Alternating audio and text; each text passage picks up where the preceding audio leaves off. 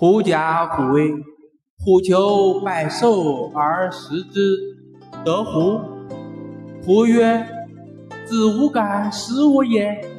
天地使我长百兽，今子食我是逆天地命也。子以我为不信，我为子先行，子随我后，观百兽之见我而不敢走乎？狐以为然。”故遂与之行，兽见其皆走，虎不知兽未己而走也，以为畏虎也。译文：老虎寻找各种野兽吃，找到一只狐狸。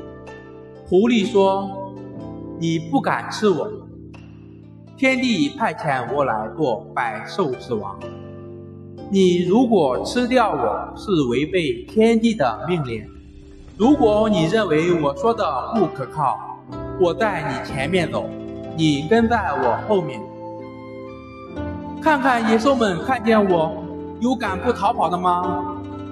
老虎认为狐狸说的有道理，所以就和他一起走。野兽看见他们后都逃跑了。老虎不知道野兽是害怕自己而逃跑的，以为他们是害怕狐狸。